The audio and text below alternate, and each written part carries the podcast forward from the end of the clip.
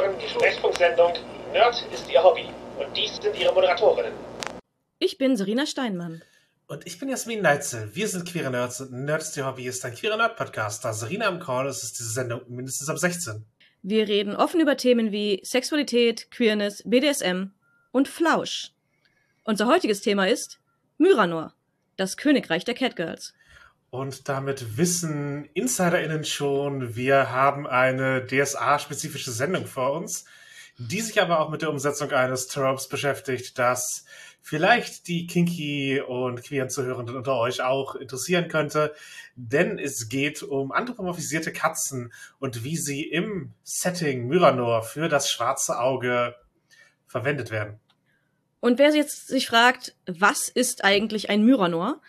Das ist das legendenreiche Güldenland, wo auf dem aventurischen Kontinent, in dem man eigentlich bei DSA spielt, nur ja Legenden und Sagen bekannt sind, dass man aber in einer DSA-Kampagne auch durchaus bereisen kann.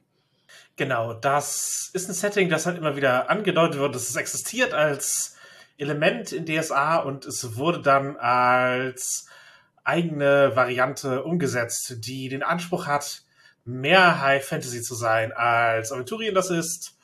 Und ja, durch In-Setting-Erklärungen auch relativ getrennt ist von Aventurien. Das ist auch damit begründet, dass es später mit anderer Lizenz bei einem anderen Verlag herausgekommen ist. Also das Schwarze Augen mit Aventurien war bei Ulysses Spiele und Myranor war bei Uhrwerk. Und entsprechend war eine Trennung auch sinnvoll, um getrennte Redaktionen haben zu können und einander nicht zu sehr Abnahmen und Recherchen hin und her werfen zu müssen. Mhm. Das Ganze war eigentlich sehr hoffnungsvoll erwartet worden, hatte aber dann einen sehr, sehr holprigen Start. Spielen Entscheidungen rein, wie neue IllustratorInnen auszuprobieren, von denen nicht alle das professionelle Niveau hatten, das die Lesenden und Spielenden kannten und erwartet haben. Also die Illustrationen waren extrem hässlich und handwerklich nicht gut gemacht in der ersten Auflage von Myranor. Dann war es praktisch gleichzeitig auch ein Beta-Test für die späteren DSA 4-Regeln. Also da sind einige Sachen ineinander gelaufen, die Erwartungen gebrochen haben. Und es gab eben Setting-Elemente, die man aus Aventurien so noch nicht kannte. Also fliegende Schiffe gehörten sicherlich dazu und häufigere Magie im Alltag, aber eben auch Tiermenschen, die als Bewohnende des Kontinents aufgetreten sind. Allen voran Katzenwesen in zahlreicher Variation. Deswegen mhm. Myra nur ein bisschen den Ruf bekommen hat, dass es eben der Furry-Kontinent sei. Und verantwortlich für Myranor zeichnet sich mit vielen anderen zusammen äh, Jörg Radatz, der auch schon immer ein bisschen den Ruf hatte, bei DSA die Fetisch-Themen reinzubringen. Allen voran die Zwerge. Nein, genau. Die hat er auch geschrieben und auch da würde ich sagen, gibt es Sex-Positivity-Elemente in seiner Schreibe, mhm. denn die Zwerge als asexuell oder als normativ asexuell zu beschreiben und wie das in der Kultur funktioniert und der Werben der Liebesleben, das ist auch durchaus ein Verdienst von ihm. Was viele mit dem Namen mehr verbinden, ist noch Uron oder Ranien, wo die Themen äh, Sexualität und BDSM und wo ist das Ende von BDSM und wo geht es in, in missbräuchliches Verhalten geht. Diese Themen werden da sehr, sehr viel besprochen.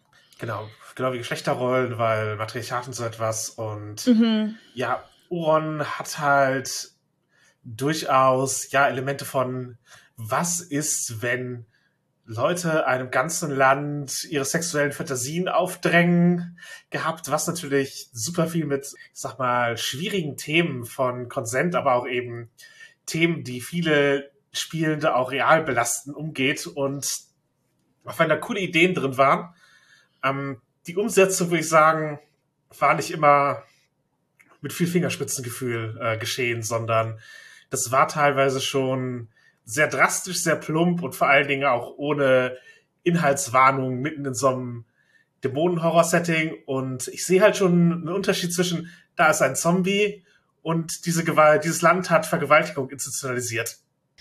Eigentlich war das Ganze sehr BDSM-positiv, Sex-positiv und ja eben Grenzen aufzeigen, wo Fantasie in Realität umgesetzt nicht mehr cool ist.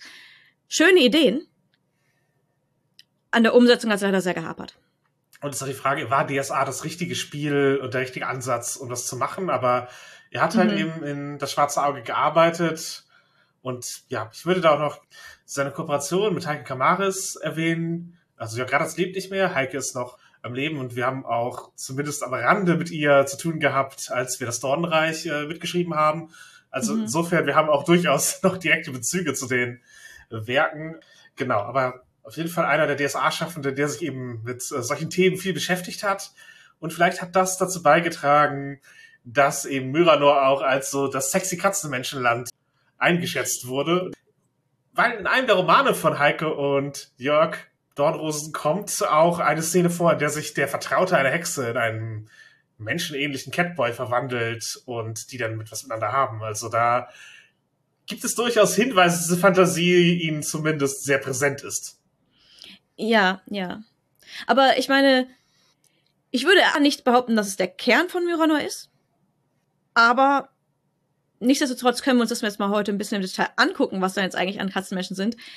Aber es gibt auch darüber hinaus viel Kritik an Myranor und Leute, die das gelesen haben und nicht begeistert waren. Oder Leute, die sich halt eben einfach gar nicht mit dem Setting beschäftigen wollten. Also mm. ich sehe Myranor jetzt nicht als einen kompletten Misserfolg. Bei Urwerk lief das halt auch schon eine Weile, aber für mich ist es halt immer so ein, das ist hinter seinen Potenzialen zurückgeblieben als äh, Gedanke. Ja. Ähm, ich glaube, das erste, was ich von Myranor gehört habe, war auch tatsächlich von dir, Jasmin, die du darüber berichtet hast, dass du es dir relativ früh angeschaut hast und das Konzept super interessant findest, die Ideen dahinter super interessant findest und die Umsetzung richtig scheiße fandest. Und je mehr ich, je mehr ich lese, desto mehr stimme ich dem auch zu. Ja, ich war praktisch äh, Leserin in der Release-Woche. Also ich habe mir das zurücklegen lassen im Buchladen, die Box damals.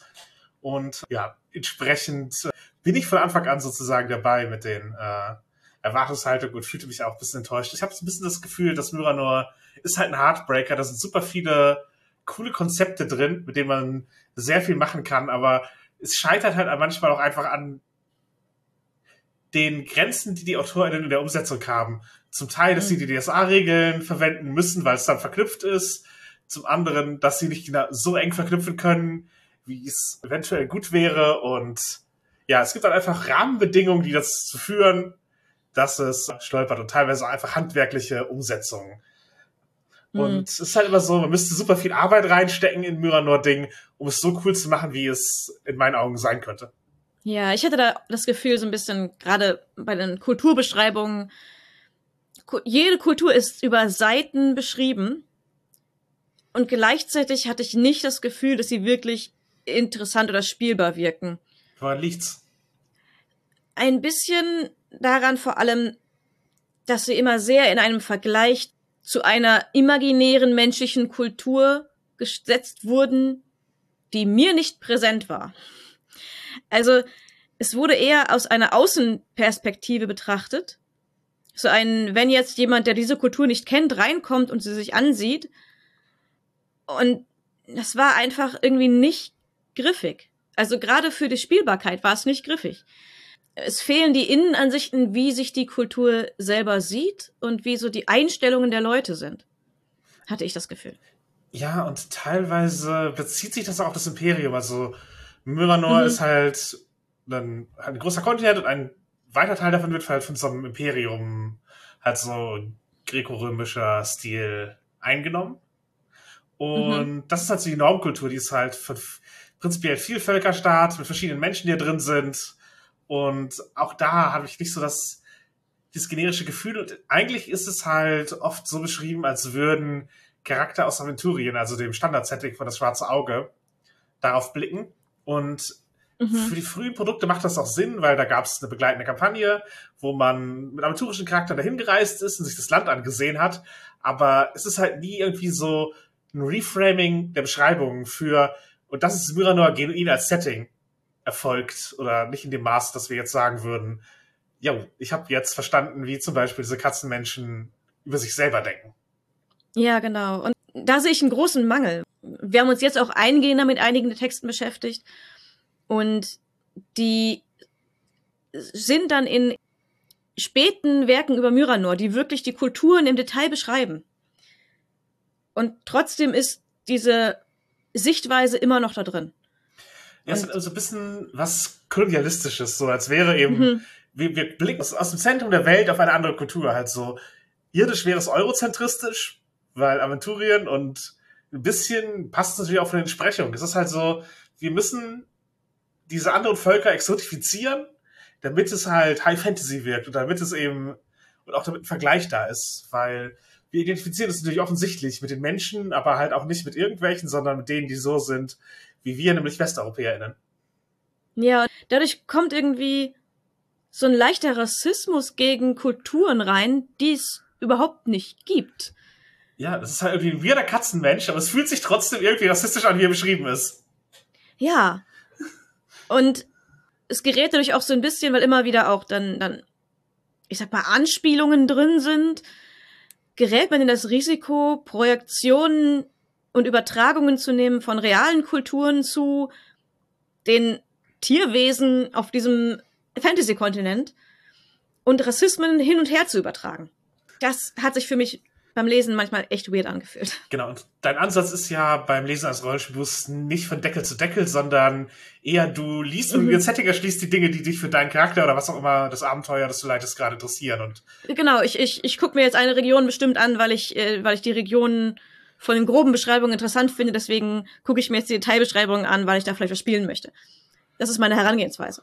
Ich schaue mir die ganz groben Dinge an, die ganz groben Beschreibungen und dann gucke ich, welche Teile interessieren mich hier bei Myranor habe ich das Gefühl, ich lerne die Kulturen überhaupt nicht kennen, obwohl ich mir die Kultur durchgelesen habe, sondern ich bekomme nur eine grobe Außensicht von einer tendenziell leicht rassistischen Person aus einem bestimmten Gebiet über diese Kultur.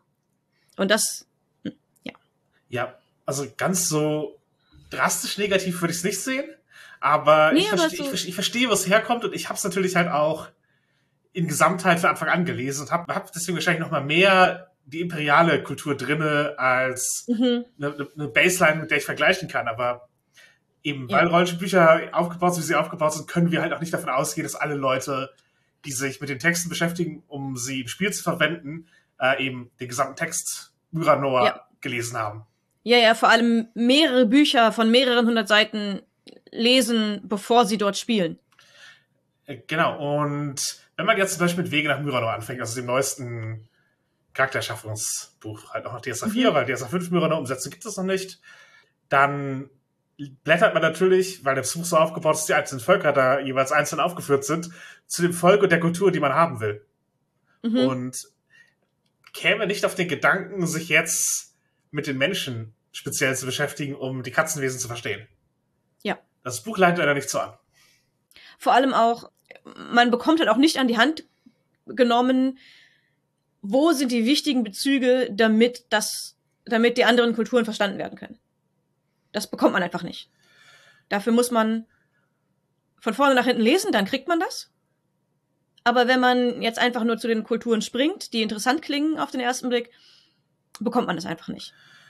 Genau, ja. Und prinzipiell die Illustrationen waren oft ein Hindernis bei Mirano. Ich hatte ja schon erzählt, dass sie am Anfang mhm. gestartet mhm. sind und sie sind halt noch immer ein bisschen holprig an, manch, an manchen Stellen. Also man merkt, das Budget war ein anderes und keine Ahnung, hat, hat die Artdirektion irgendwann aufgegeben und gesagt, so, wir sind so schlecht gestartet.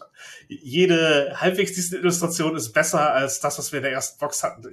Ich kann es mir nicht erklären, aber es ist halt schon eher, ich würde sagen, Beispiel, wie Illustrationen einem Setting einen Bärendienst erweisen. Ja. Vor allem auch, auch viele Illustrationen sind entsprechen nicht dem, was in der Beschreibung steht. Ja. Entweder sie widersprechen konkret oder sie erweitern das, was im Text steht. Und man muss dazu sagen, Illustrationen in Rollenspielregelwerken, das sind auch Setzungen. Die sind Teil des Kanons. Ja.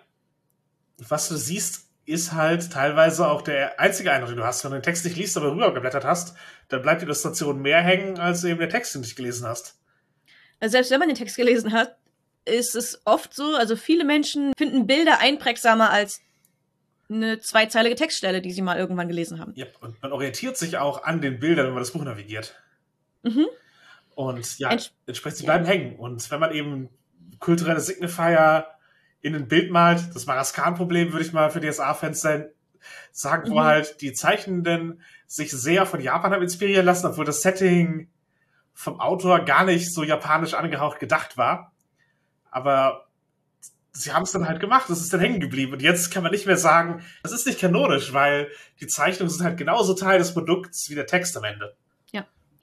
Und hier heißt das, obwohl es im Text nicht erwähnt wird, haben Minotauren Hufe an den Füßen. Das steht nicht im Text, ist aber auf dem Bild. Das kann aber auch cool sein, weil eventuell war das einfach eine gute Absprache mit der Artdirektion, so, was für Füße hat das Ding haben, wir malen Hufe dran oder halt ein, die Illustration ist da, ist ein Hufe dran. Die, die Illustration reicht uns, diese Information zu vermitteln, wir müssen sich einen Text schreiben. Wobei Ja. ich, die Texte sind schon sehr umfänglich, also prinzipiell hätte was reinschreiben können. Ja, ja. Und was mir besonders aufgefallen ist, ist, dass bei äh, einigen der Katzenrassen hier auch Bild und Text sich einfach widersprechen. Mhm. Also die Rasse wird mit drei Fingern in einem Daumen beschrieben und die Bilder haben vier Finger. Und einige werden beschrieben, dass sie keine Kleidung tragen und die Bilder haben trotzdem alle Kleidung. Das ist halt so, die Bilder werden sich wahrscheinlich durchsetzen. Ja, und es ist halt auch so, dass, ich sag mal, auf manchen Dingen wie Nacktheit noch Tabus liegen. Mhm. Und, und als Künstlerin sich dann die Entscheidung aufzuhalsen, zeige ich Genitalien von dem Wesen oder male ich einfach einen Lendenschurz. Manche machen dann einfach den Lendenschurz. Ja, und es ist halt so, manchmal bekommen Wesen halt mehr Brüste oder menschlichere Körperproportionen, damit sie irgendwie ein bisschen sexy wirken, als das notwendig wäre. Zum Beispiel der Gnoll mit Brüsten. Mhm. Also Kine Kynokephalen heißen sie bei Myranor, was sind halt Gnolle, also Hyänenmenschen. Da ist in der Beschreibung nichts von Brüsten erwähnt, aber die Illustration hat halt einfach so Brüste, also was sonst ein aufrechtgehendes Hyänenwesen ist. ja. Genau, und es gibt auch immer den Vorwurf von Myranor, es waren einfach zu viele Katzen. Weil es gibt einfach einen ganzen Schwung an Katzenwesen, es gibt kein Hundewesen, es gibt dann halt ein paar andere Tiergeschöpfe, weil doch einfach die Menge an verschiedenen Katzenwesen hat manche überfordert und eben zu diesem Vorwurf, das ist doch eigentlich ein Katzenfetisch-Ding, geführt. Aber es muss halt nicht mehr fetisch sein, aber es ist auf jeden Fall ein großes Interesse daran gewesen, verschiedene Katzenvölker äh, darzustellen. Ja, ganz genau. Also es gibt, es gibt noch ein Bärenvolk, es gibt ein Ottervolk, ein Hyänenvolk, zwei, zwei Echsenvölker. Und dann gibt es wie viele Katzenvölker? Sechs? Fünf oder sechs, ja. Ja. Man sieht, wieso der Vorwurf entstanden ist. Aber andererseits die Frage, ist es zu viele oder ist es nur viele? Das ist, glaube ich, eine, eine Geschmackssache. Aber manche Leute haben sich halt abschrecken lassen. Deswegen fokussieren wir heute auch die, die Katzen eben, weil die ja so zum, zum Bild Myranos beigetragen haben. Aber was halt auch so ein bisschen mitschwang bei der Kritik oft ist so, ach, das sind ja Tiermenschen, wie unkreativ. Und äh, warum sind die Mhm. unkreativer als Elfen, Zwerge, Orks? Das ist die klassische Edo-Fantasy. Das ist jetzt halt auch nicht so überbordende Kreativität in der Gestaltung von Geschöpfen. Und manchmal reicht, glaube ich, auch griffig. Also, wenn ich mir das darunter vorstellen kann, dann ist das schon mal viel getan in dem Rollenspiel und die Umsetzung ist am Ende entscheidend. Und bei Tierwesen hat man ja durch Fabeln geprägt alleine schon immer eine Assoziation. Ja. Und ich glaube, es ist, es ist wirklich einfach eine Frage, wie wurde es umgesetzt? Fühlt sich das cool und innovativ und interessant an oder nicht? Genau. Und es ist halt das, das Furry-Ding ist halt irgendwie da drin. Also, Hm. wenn ein Tierwesen auftaucht, das anthropomorphisiert ist, oft ist dann dieser so, ja, ist doch was Sexuelles Vorwurf dabei. Was für Leute dann auch meistens denen als ein Vorwurf gesehen wird, weil Leute, die das als so positiv sehen, die sind ja eher an, angehalten zum, zum Kauf dann, während Leute, die da gar keinen Bezug zu haben oder die es halt einen negativen Bezug zu haben, für die ist es dann halt so, i, Hm. ich fühle mich erstmal schlecht damit und ja, so roundabout, was, was sind Furries, um da mal eine Einordnung reinzugeben. Genau. Ich meine, wer unserem Podcast schon länger folgt, dem wird es keine offene Frage sein, aber Äh, wir können ja mal ganz grob durchgehen, kurz zusammenfassen. Genau. Personen, die anthropomorphisierte Tiere, geistig oder körperlich oder beides anthropomorphisiert, äh, cool finden. Und zwar so cool, dass sie es zu einem Teil ihrer Persönlichkeit zählen. Oft identifizieren sich diese Personen auch mit einer oder mehrerer Tierarten speziell. Genau, es ist halt, so, es ist halt ein Fandom und entsprechend so. Nur das Interesse reicht nicht, aber prinzipiell kann man halt reinrutschen, dann wird es identitätsstiftend und dass Leute eben von Mhm. außen eine Identität einfach zuschreiben oder man sie selber für sich greift und die Furry-Kunst hat halt auch einen eigenen Stil. Das ist halt nicht exakt der, den Myranor fährt. Also es gibt deshalb, also Mhm. der Furry-Stil ist oft nochmal ein bisschen überhöht, cartooniger. Und ja, es gibt halt die sogenannten Fursonas, also die Furry-Personas, was halt eben so, das ist mein Charakter als Tier. Oder das ist, wie ich mich als Tier vorstelle, der Charakter nicht verkörpere in seiner, in seiner Tierversion. Und da wird super viel Kunst mitgemacht, weil man trifft ja keine, keine anthropomorphisierte Tiere im realen Leben. Genau, Fotos kann man schlecht machen. Da muss man halt schon ein bisschen kreativer werden. Genau, also entweder werden Anzüge gebaut oder es werden Bilder gezeichnet. Und auch wenn es unter diesen Inhalten halt viel Erotisches und Pornografisches gibt und die Furry-Szene halt auch extrem kink-offen ist und LGBTQ-freundlich, ist es halt nicht rundheraus ein Fetisch. Also das ist halt missverständlich, dass die Furry-Szene was rein ähm, Sexuelles wäre oder dass das allein zur Ausübung von Fetischen dienen würde. Nee, gar nicht. Auch die Kunst, die dort entsteht, ist halt ein kleiner Teil dessen, was man an, was an. So klein auch nicht.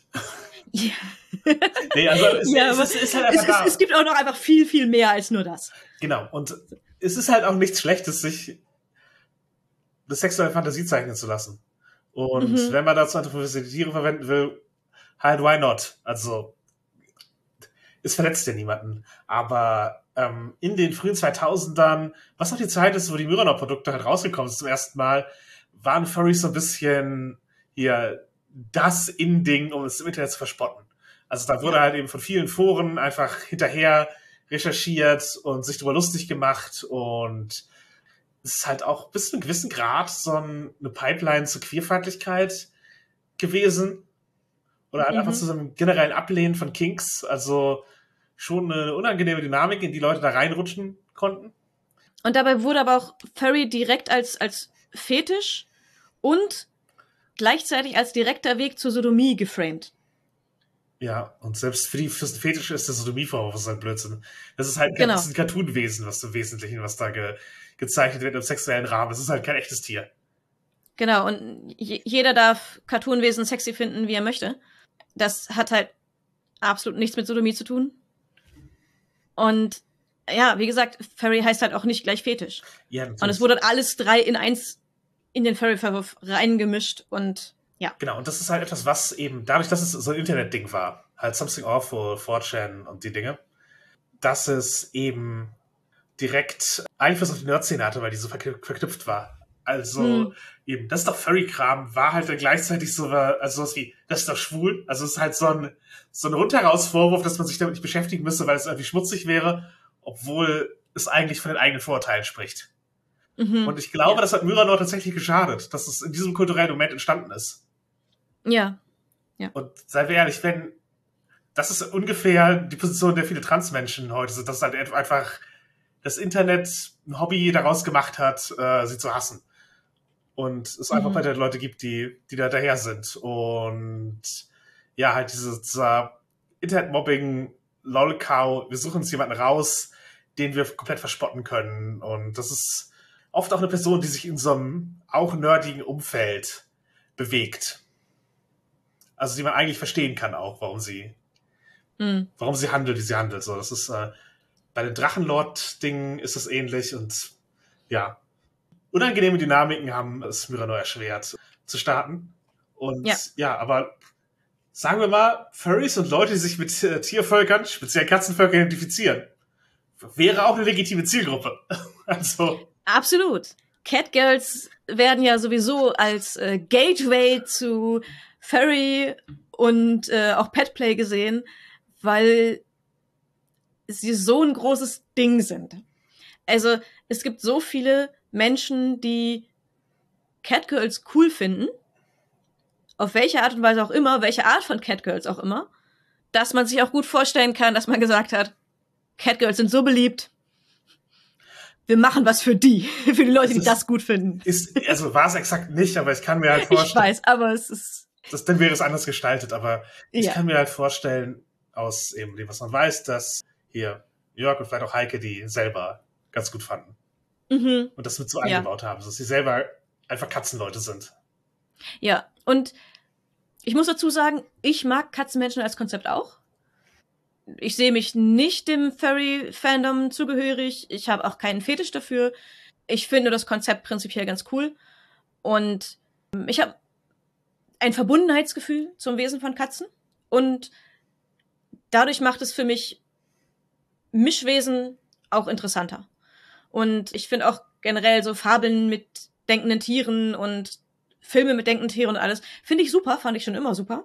Genau, und ich finde, das ist ein ganz guter Ansatz, entsprechend dich testen zu lassen, wie sich Myrano als Setting für Leute, die exakt diese Art von Tierwesen zu schätzen wissen, schlägt. Also, Genau. Deswegen, ich bin hier, ich bin das Testpublikum.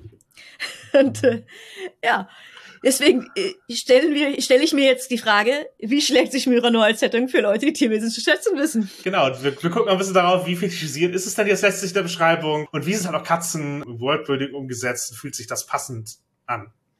Mhm. Und ja, lass uns angucken, was es in Myrano alles so an Katzenvolk gibt. Uh. Also die Katzen sind so gruppiert als die Feliden, also praktisch eben anthropomorphisierte Katzen, die eben ja einfach eine Gruppe von Wesen darstellen, Gruppe von verwandten Völkern, die untereinander auch fortpflanzungsfähig sind, aber deren Nachkommen unfruchtbar sind, also so wie in der realen Welt auch ein Liga, also Tiger und Löwen. Prinzipiell kann da Nachwuchs entstehen, aber der ist halt unfruchtbar. Ja. Und ja, das ist ungefähr so der, der Stand von Verwandtschaft dort und es sind keine Chimärenwesen, also sie wurden nicht durch die Kreuzung von Menschen und Katzen auf magische Weise erschaffen, sondern sind praktisch schon als sapiente Katzen entstanden. Mhm. Und ja, in DSA-Hintergrund hatten sie ein eigenes Zeitalter, also das DSA-Zeitalter-Konzept. Es gibt halt immer wieder Zeitepochen, die von einem bestimmten Volk und deren Gottheiten geprägt werden und die Katzenwesen, die Feliden hatten ein eigenes. Äh, Da war Gott, da war Praios der Fürst der Götter, also der Sonnen- und Gerechtigkeitsgott. Und es gab die chaotische Katzengöttin Aphasmaira, die in Niederhöllen gefallen ist und heute in DSA als Dämonin unterwegs ist. Und die Katzen waren nicht nur in Myranor verbreitet, sondern haben sich über die anderen Kontinente, die bespielbar sind, also Aventurien und Uturia, auch ausgebreitet und waren dort präsent. Und es gibt da auch Beschreibungen von aus dem Zeitalter ausgestorbenen Völkern, wie die Aurischaner, die halt Säbelzähne hatten, oder die Griffonen, das sogenannte erste Volk Praios, aus denen dann am Ende des Zeitalters praktisch nach einer Wesensprüfung entweder Greifen geworden sind, so heilige Tiere von Praios, die praktisch als seine Boten dienen, ähm, Swingen, die der Welt verhaftet sind und Rätsel stellen und Mysterien ergründen, aber auch Geschöpfe wie ihr halten, was im Grunde Dämonen greifend sind, oder Nachtschrecken, was im Grunde äh, Feliden, Vampire geworden sind. Also die, die was übrig geblieben sind, zählt nicht als Feliden, selbst wenn die Swingen aussehen wie welche. Und außer den Greifen sind sie alle vom, im Prinzip vom Fluch von Praios getroffen. Ja, ist kein so prinzipiell gnädiger Gott, also sagt der Gott der Gerechtigkeit in, im DSA-Setting, aber auf, auf jeden Fall, das ist, es ist auf jeden Fall eine strafende Figur und wir sind jetzt gerade im zwölften Zeitalter bei DSA, also es ist schon eine lange Zeit her, als die Feliden eben so die dominierende Kultur äh, der Welt waren und entsprechend sind ihre Spuren in Aventurien kaum noch zu finden und in Myranor sind sie halt integriert ins Imperium und es gibt halt eben noch einige Flecken, wo sich äh, Feliden ihre eigene Kultur bewahrt haben, ohne sie mit der von anderen Völkern ähm, zu vermischen. Mhm. Aber ja, was gibt es denn so an spielbaren äh, Feliden, jetzt wo wir die, in die tiefe Historie des Settings reingegangen sind? Ja, spielbare Feliden in der aktuellen Zeit, im zwölften Zeitalter, sind als erstes die Amaunier. Es wirkt ein bisschen wie die häufigsten, zumindest im Imperium häufigsten. Ja, also Äh. in der Beschreibung her sind es auf jeden Fall die, die am meisten auftauchen. Ja, und dass sie die Hauskatzen als Vorbild haben vom Aussehen. Bei den, bei den Ammonier finde ich gerade die verschiedenen Illustrationen und die Beschreibungen teilweise sehr widersprüchlich. In der Beschreibung, in Wege nach Myranor, wird beschrieben, dass sie sehr befällt sind und nur so, wie Menschenaffen auch, nur Gesichter und so der Brustbereich etwas weniger befällt sind. Und es ist nicht in allen Illustrationen so. Da geht es sehr aus, durcheinander, wie, wie sie wohl tatsächlich aussehen. Und manche Illustrationen sind, sehen aus, wie die Beschreibung ist. Und manche sehen sehr, sehr weird aus. Da ist es schon schwierig, ein einheitliches Bild davon zu haben, wie die tatsächlich aussehen sollten. Aber mechanisch haben die nur drei Finger und sie haben Klauen, wodurch sie äh, Fingerfertigkeitsmalus haben. Also sch schlechter als Handwerker sind und so. Genau, dafür sind sie halt sehr geschickt, können hoch und weit springen, schlägt sich in äh, Gewandheitsbonus nieder, aber das ist halt auch was, was irgendwie Teil ihrer Kultur ist. Zum einen eben, wie Gebäude für sie aufgebaut sind und so etwas, aber auch das Tanz, bei denen super zentral ist und eigentlich bei allen von ihren Kulturen als Kunsthandwerk geschätzt wird. Ja, und auch in der Religionsausübung ähm, oft sehr zentral ist. Und sie werden allgemein beschrieben als intelligent, verspielt und faul. Genau, es gibt ein paar ganz coole spielmechanische Aspekte, die mit ihnen einhergehen. Also zum einen haben sie ein heilsames Schnurren, wo sie sich und andere eben durch Schnurren ähm, einen Regenerationsbonus geben können, was halt ein cooles, wie viel greifig Katzenaspekte auf Ding ist. Natürlich mhm. sind Fleischfresser das hat auch Auswirkungen auf das Spiel des Charakters. Genauso, dass sie Abzüge kriegen, wenn ihr Fell dreckig ist und entsprechend Fellpflege einfach ein spielmechanischer Aspekt ist, mit dem man sich beschäftigen muss, wenn man sich für einen Amauni als Figur entscheidet. Ja. Und es gibt diverse und, und sehr unterschiedliche Kulturen bei den Amauniern. Einmal die, die Stadt Amaunia. Das sind die, auf, auf die man, glaube ich, am meisten trifft auch wenn man so die typischen äh, Abenteuer spielt und so und die normalen Beschreibungen sich anschaut. Und die haben die imperiale urbane Lebensweise mitbegründet. Also die haben mit anderen humanoiden Völkern, unter anderem den Menschen, zusammen das Imperium gegründet. Genau, und das sorgt ja dafür, dass sie eben nicht so die eine abgeschottete Kultur haben, sie sind Teil der großen imperialen Kultur und deswegen sind das halt die, die man eben irgendwo in jeder Stadt treffen kann. So, jede Figur könnte mhm. potenziell ein Amaunier sein, bis auf wenige Ausnahmen. Und ja, natürlich, die, die treten halt entsprechend oft auf als so die eine Figur, die zur Abwechslung Katzenwesen ist. Mhm. Es gibt auch Kulturen, die um die Amauni herum gebaut sind. Da gibt es die Makshamaunia, das ist sozusagen eine Herrscherkaste über Menschen in einer eigenen Kultur, wo eben ja die Amaunier an der Spitze stehen, die Menschen untertan sind. Äh, dann gibt's halt diverse so Nomadenkulturen, die nicht fest irgendwo gesettelt sind. Darunter die Nyamaunier, die sind äh, Seefahrende. In der Beschreibung war hervorgehoben, dass die Nyamaunier als einzige von den Amauniern viel Kleidung tragen. Weil die meisten brauchen es nicht, weil sie haben ja Fell. Mhm. Die tragen das so zum Styling oder so. Oder um Taschen zu haben, wofür man halt so Kleidung noch so gebrauchen kann. Aber die Nyamaunier, weil sie auf dem Meer unterwegs sind, tragen Kleidung und, und hüllen sich auch richtig ein mit Kleidung, damit das Fell nicht von dem ganzen Salzwasser verklebt. Was ein, an sich ein cooles Detail ist, ja. Ja, genau, fand ich einen, fand ich einen sehr guten, äh, guten Aspekt. Genau, die Amaunier sind halt auch die städtischsten von den Katzenwesen so im Prinzip. Mhm. Und ja, weil sie eben auch auf Hauskatzen basieren, entsprechend am domestiziert ist, könnte man sagen. Aber von da wird es dann halt, ich sag mal, wilder weil, ja, die Leonier zum Beispiel haben Löwen als Vorbild, sind entsprechend auch extrem groß. Ja, starker Geschlechtsdimorphismus, halt bei Frauen keine Mähne, bei Männern eine Mähne und halt auch wieder das äh, drei Finger und Pratzen Ding, mit dem sie handwerklich ungeschickter sind und ja, ja. Viel, die kriegen praktisch auf alles körperlichen Bonus, weil ja, riesige Löwenviecher. Außer auf Fingerfertigkeit, wo sie minus zwei haben, weil sie noch mhm. schlechter sind als Ammonia. Und äh, die, die Männer sind sehr, sehr groß, die sind über zwei Meter. Und also ne, auch offensichtlich Fleischfresser. Und wenn ich mich richtig im Kopf habe, ist regeltechnisch auch, dass die Männer übermäßig viel essen müssen, weil sie so groß sind. Dafür sind sie stärker und die Frauen mhm. sind ausdauernder. Also es ist halt kein regeltechnische Benachteiligung eines Geschlechts, sondern mhm. einfach unterschiedliche äh, Attributsboni, die zu einem sehr starken körperlichen Charakter führen. Und ja, ja, kulturell haben sie halt Viehzucht oft halt Blutbüffel, also einfach so, dass sie mit Herden durchs Land ziehen. betreiben keinen Ackerbau, weil sie sind einfach komplett Fle Fleischfresser und ja, ihr Zusammenleben mit anderen Völkern ist sehr von, sie sehen sich als überlegen geprägt. Mhm.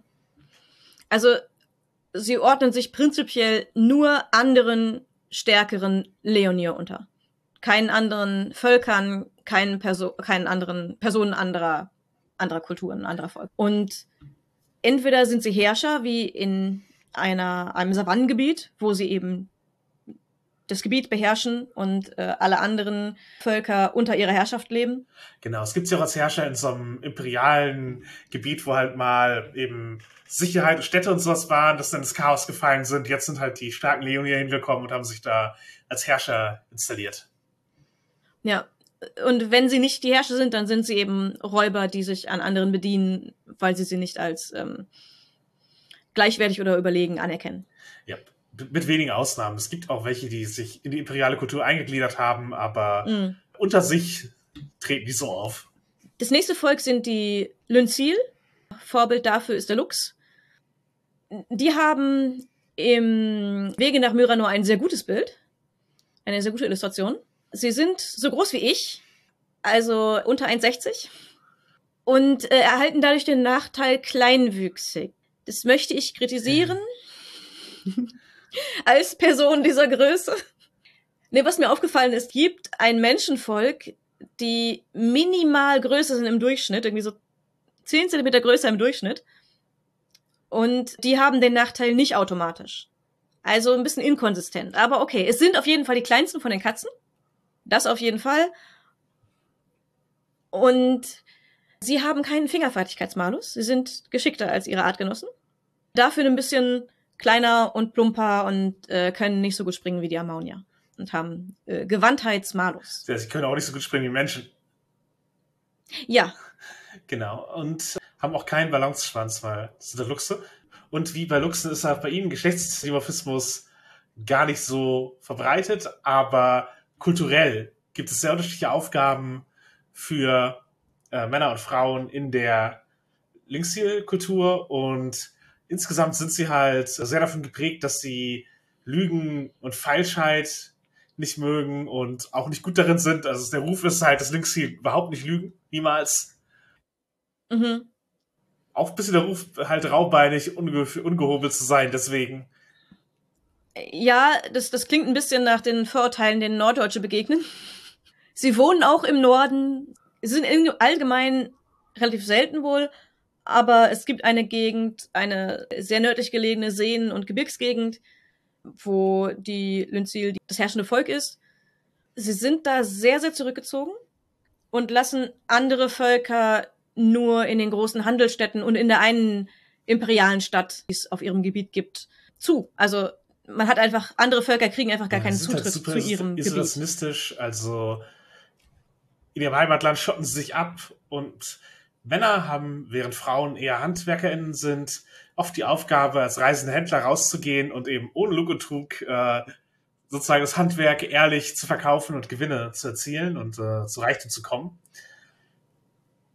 Mhm. Aber ja, das ist natürlich auch ein Spannungsfeld. Also wie betreibe ich Fernhandel? Ohne mich auf die anderen Kulturen so einzulassen. Und die sind auch nicht monolithisch dahingehend. Das ist halt ein beschriebener Konflikt innerhalb der Kultur, dass sich da auch drüber gestritten wird, wie sehr man sich isoliert, wie sehr man mit dem Imperium, mit anderen Katzenvölkern und so etwas Handel treiben möchte und im Einklang leben. Ja, genau.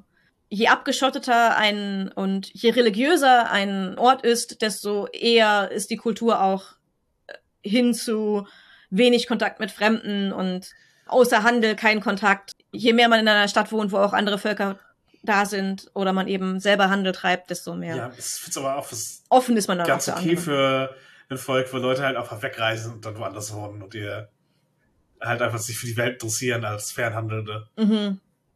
Die Lynzil haben eine dualistische Religion.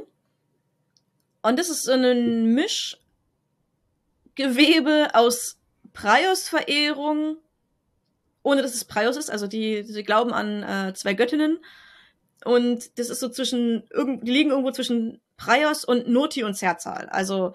Wenn man jetzt mit aventurischen Gottheiten arbeitet, also prinzipiell eine lebensgebende und eine lebensnehmende äh, Genau. Gottheit. Also ja, ein Dualismus zwischen eben Erschaffen und Zerstören. Und ja, das Pius-Ding ist halt die, die Ehrlichkeit, die sie haben und Aversion gegen Lügen und so etwas. Aber auch für sie am wertvollsten sind Gold, Katzengold und Bernstein, was auch zumindest Gold und Bernstein die heiligen äh, Dinge von, von Praios sind. Also da kommt es auch wieder ein bisschen dazu. Genau, in Aventurien, also dem Ursprungskontinent, sind Luchse auch mit Pius assoziierte Tiere. Mhm.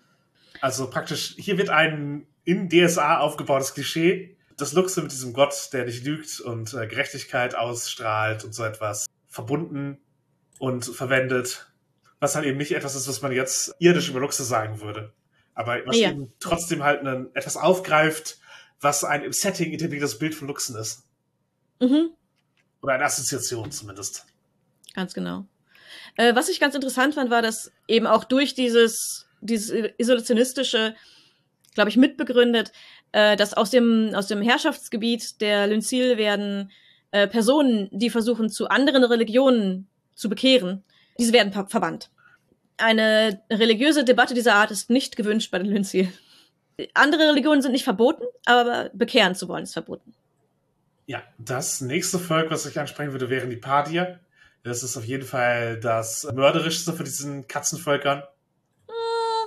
Also sie sind, ja, also Vorbild Panther oder auch Jaguare oh, gibt auch da eine größere Variation. Also es gibt Schneeleoparden, inspirierte Schneepadier und Geparden, inspirierte Padier und äh, ja, sie haben halt kaum Empathie, haben kein kulturelles Tabu, das Fleisch fühlender Wesen zu essen und machen halt Dinge wie eben grausam mit ihren Opfern spielen und die foltern, damit es besser schmeckt und haben kaum Handwerk.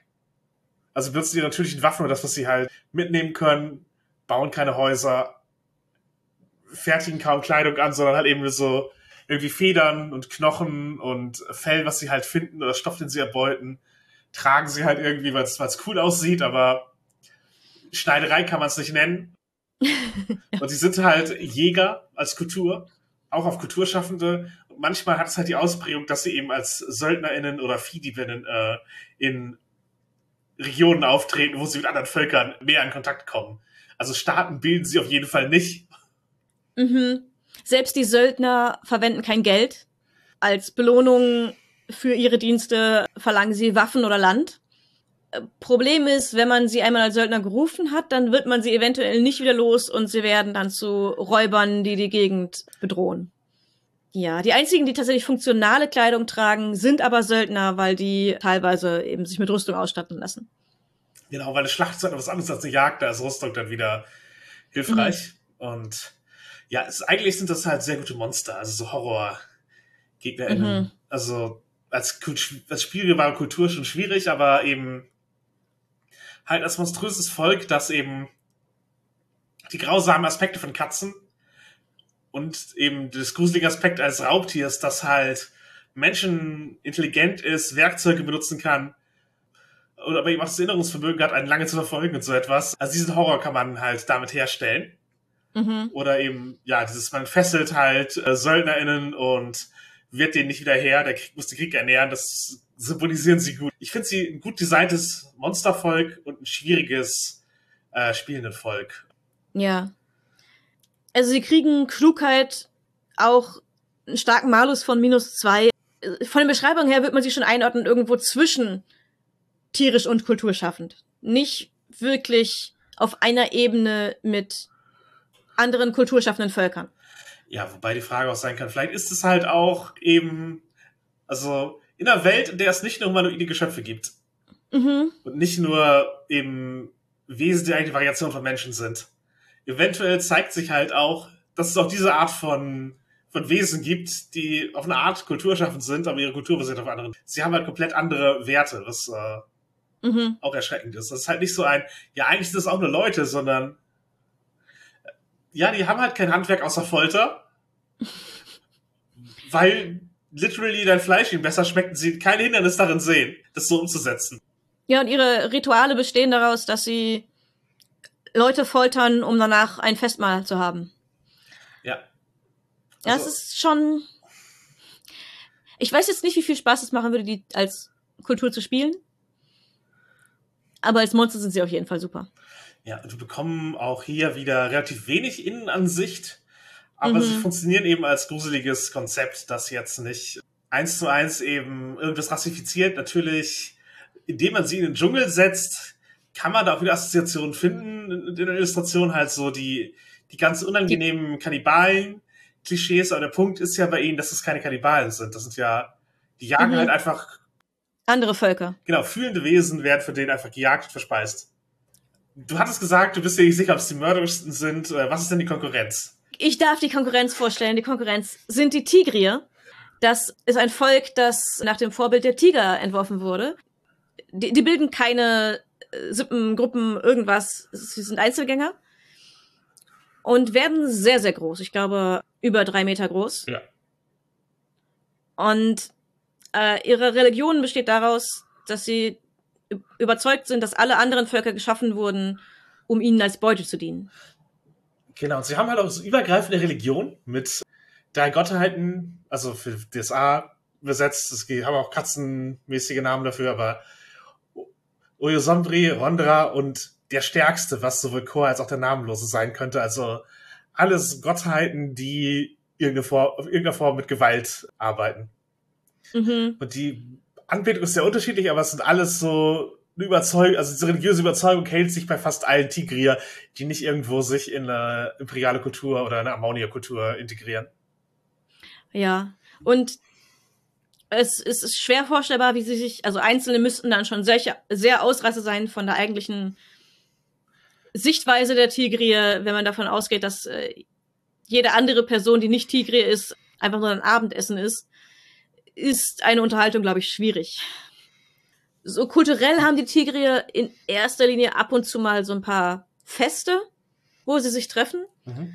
Ähm, ein paar Mal im Jahr äh, Ansammlungen an Kultplätzen. Das sind Orte von beeindruckenden Naturschauspielen, die eben die Schönheit der Welt zeigen.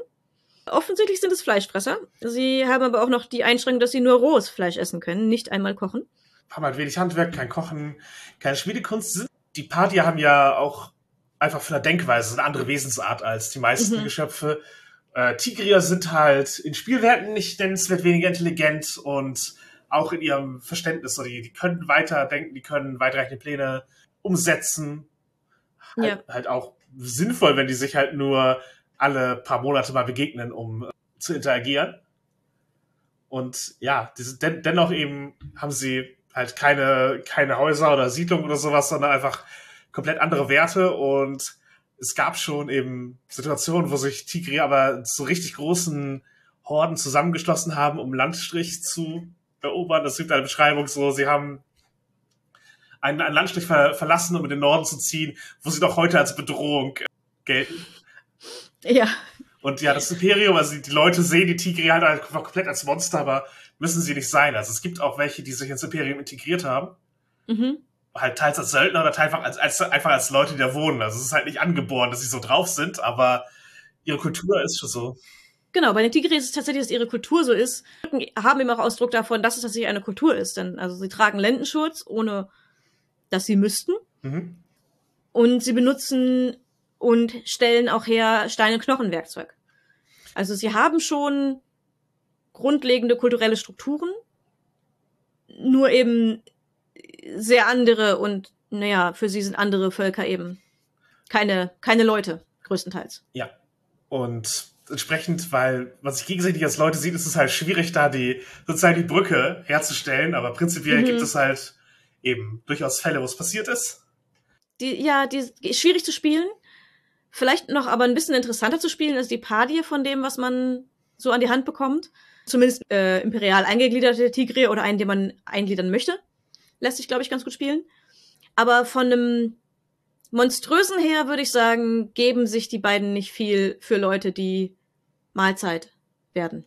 Das ist richtig, aber ich glaube, im Tigri hat man noch mehr Chancen zu verhandeln. Also er, er hat prinzipiell eben, also er hat die Kapazitäten, das zu verstehen. Ja, ich, äh, der, der Party hat, glaube ich, auch die Kapazitäten, das zu verstehen. Es ist ihm nur sehr egal, weil je, je mehr er dich quält, desto besser schmeckst du. Ja, und ähm, die Pläne, die Party machen, sind dann auch sehr eingeschränkt. Also sie haben halt eine Beschreibung, mhm. dass sie mhm. nicht viel weiter denken als eben die unmittelbare Zukunft. Ja, ja.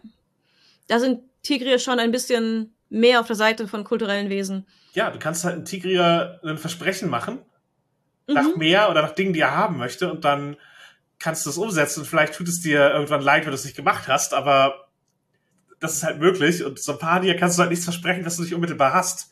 Und wenn du in der Situation bist, yeah. dass du die verhandeln musst, dann kann er dir es auch so wegnehmen. Mhm. Ja. ja. Ja, das sind die hauptsächlichen Völker der Philiden. Es gibt ein paar Unterarten, es gibt da kulturelle Besonderheiten, auch von den einzelnen Völkern. Und wie sind sie so anthropomorphisiert? Ich will erst mal fragen, welches, welche von denen sprechen dich an als äh, Spielerin? Mm. Mm. Also ich sag mal so, einige mit Einschränkungen. Bei den Amaunier gibt es bestimmt welche, was man interessant spielen könnte. Tigre könnte auch interessant sein. Lynsil finde ich sehr spannend. Wobei ich bei allen, glaube ich, finde ich in deren Kultur zu spielen fast am wenigsten interessant. Sondern eher sie außerhalb ihrer Kultur zu spielen. Oder halt als, als Stadtwesen, die in den imperialen Städten wohnen dadurch, wie sie beschrieben sind, habe ich halt auch eher den NPC-Blick bekommen. Und da mhm. kann ich aus allen eigentlich interessante NPC mitnehmen, nicht notwendigerweise sympathische. Ja, genau. Äh, NPCs sehe ich da auch. Da kriegt man aus jedem Interessante raus.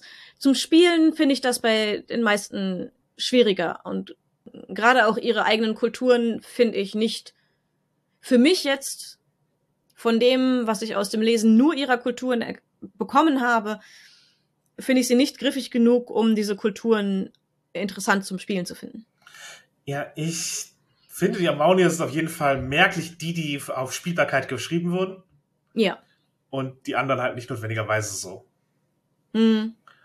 Ja, aber wie werden sie anthropomorphisiert? Also, wo, wo sind die Übergänge zwischen Katzen und Menschen hier? Und ja, prinzipiell erstmal das Konzept von Catgirls könnten wir hier kurz ansprechen, was ja, wir hatten ja schon mal gesprochen, dass es da einfach eine große Variation von Katzenattributen gibt, die man reinwerfen kann, eben von, das ist eine aufrechtgehende Katze, zu, das ist eine, basically eine Menschenfrau mit Katzenschwanz und Katzenöhrchen. Mhm. Eventuell Spitzenzähnen. Genau, oder auch nur Katzenöhrchen. Mhm. Und muss nicht mal katzenhafte Verhaltensweisen haben, sondern nur ne, äh, äh, Frau mit Öhrchen halt. Also mit so flauschigen Ohren auf dem Kopf. Mhm. Und gerade diese oder halt so ne, bis zu einem bestimmten Grad an, es ist noch Frau mit irgendwie so ein paar Katzenattributen, vielleicht ein bisschen katzenhaftem Verhalten. Ähm, das sind oft so sexy Frauendarstellungen in, ich, ich nenne es mal in der Kunst. Catgirls äh, ist ein Begriff, der oft für niedlich, sexy, anthropomorphisierte Katzenwesen verwendet wird, so in der Ästhetik. Es gibt offensichtlich auch Catboys und Cat Enbies, also ja, das ist halt einfach die Begrifflichkeit und am ehesten entsprechen, glaube ich, die Amaunier diesem Bild in Illustration mhm. und Beschreibung ähm, ja, in Myranor. Und die anderen sind halt oft noch mal ein bisschen tierhafter und auch monströser in ihrer Darstellung. Ja, ja. In Myranor sind halt alle davon aufrecht auf zwei Beinen gehend. Die Größen variieren zwischen anderthalb und äh, drei Meter. Also etwas kleiner als Menschen, deutlich größer als Menschen. Genau, es sind alle Kulturstände ihrer Art mit roundabout menschlicher Intelligenz. Wir haben schon darüber gesprochen, dass sich das unterschiedlich ausprägt, was für eine Kultur sie schaffen und wie die Intelligenz beschaffen ist. Ja, und äh, Ammonia und Leonia haben nach der Beschreibung, nicht nach allen Bildern, wie Menschenaffen das Gesicht und Brustbereich mit Pflaumen statt mit Fell bewachsen und den Rest eben stark äh, behaart wie Ein Pelz halt. bei Katzen. Wie, genau. Ja, ein Punkt, der mir hier sehr aufgefallen ist, der aber auch bei dem Stichwort Catgirl sehr typisch ist, ist, wie die Brüste beschrieben werden. Ich möchte direkt mal vorwegwerfen, dass das bei Myranor nicht allzu cringe ist. Das geht viel, viel schlimmer. Und man muss auch dazu sagen, wenn man Geschlechtsdimorphismus haben möchte, bei egal welche Wesen man beschreibt, die Frage, sind da Brüste oder Zitzen oder oder nichts davon, steht schon im Raum. Wenn man es nicht beschreibt, wird ihm automatisch davon ausgegangen, dass vom Oberkörper kein Geschlechtsdimorphismus besteht.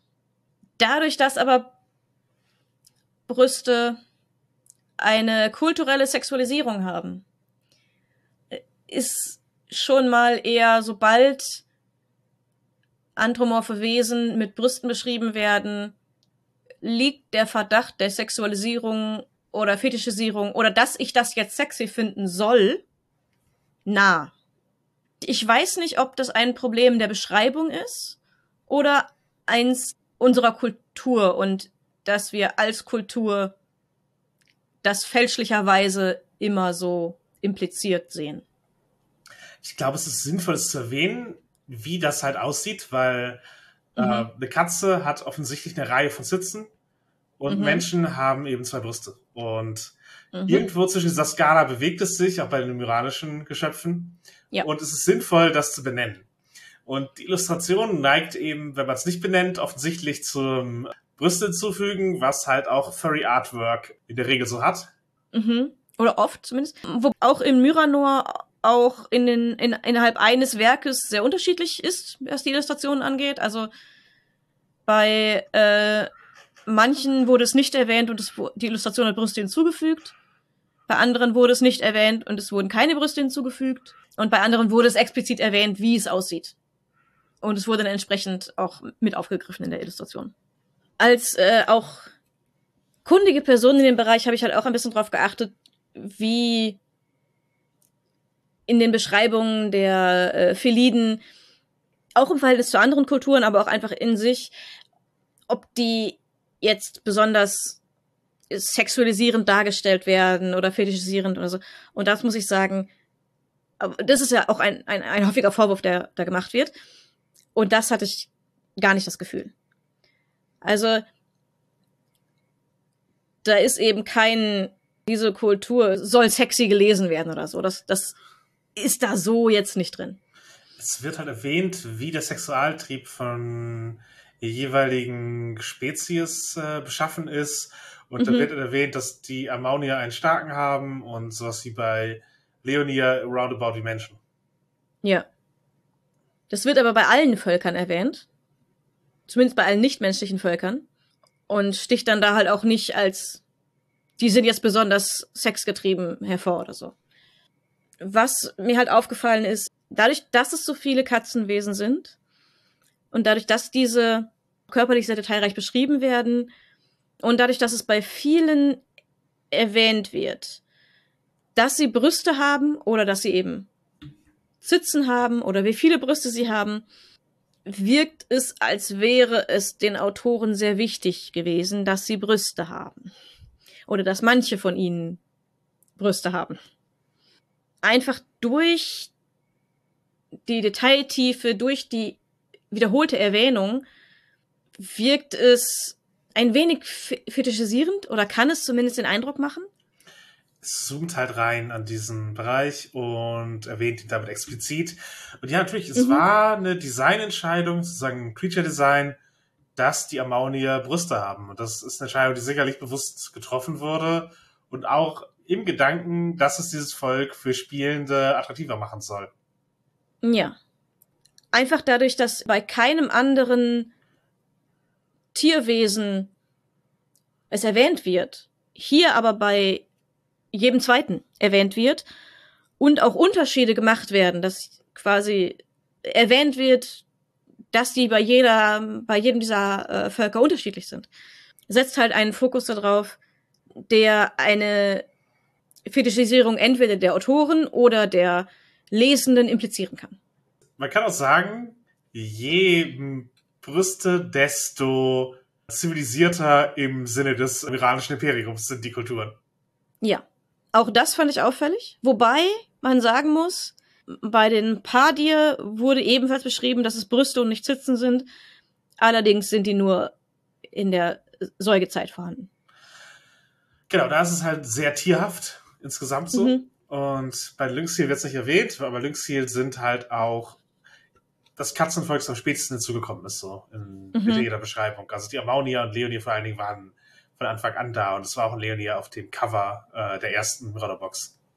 bei den beiden wurde es eben auf jeden Fall mitbeschrieben.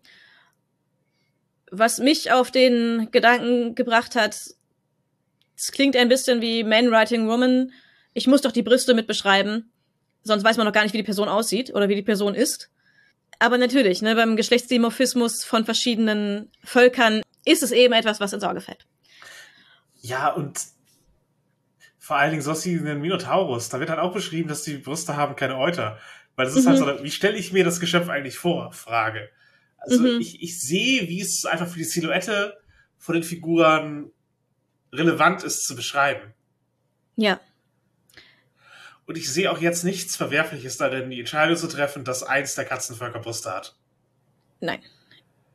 Sehe ich auch nicht als irgendwie verwerflich oder schlimm an. Mir ist nur aufgefallen, dass es eben dadurch, dass es hier expliziter erwähnt wird als bei anderen Völkern, dass ja man das Gefühl hat, dass da schon ein Fokus drauf lag. Wir kommen in Schleife, wo wir es wiederholen. Mhm. Also das, exakt mit seinem Punkt sind wir eingestiegen. Mhm. Ja, was mir so aufgefallen ist, bis jetzt Un Uncanny Valley, die Anthropomorphisierung, sind halt Brüste. Also bei den Kinokephalen, also den Genollen, ist in der Illustration wegen nach mir nur, da hat, hat die, die Person halt Brüste. Und die wirken halt echt wie Brüste an Hygiene. Also sozusagen die, ja der Körperbauplan muss das schon irgendwie hergeben, weil sonst ist es halt einfach, ich habe Brust an Hygiene gemalt.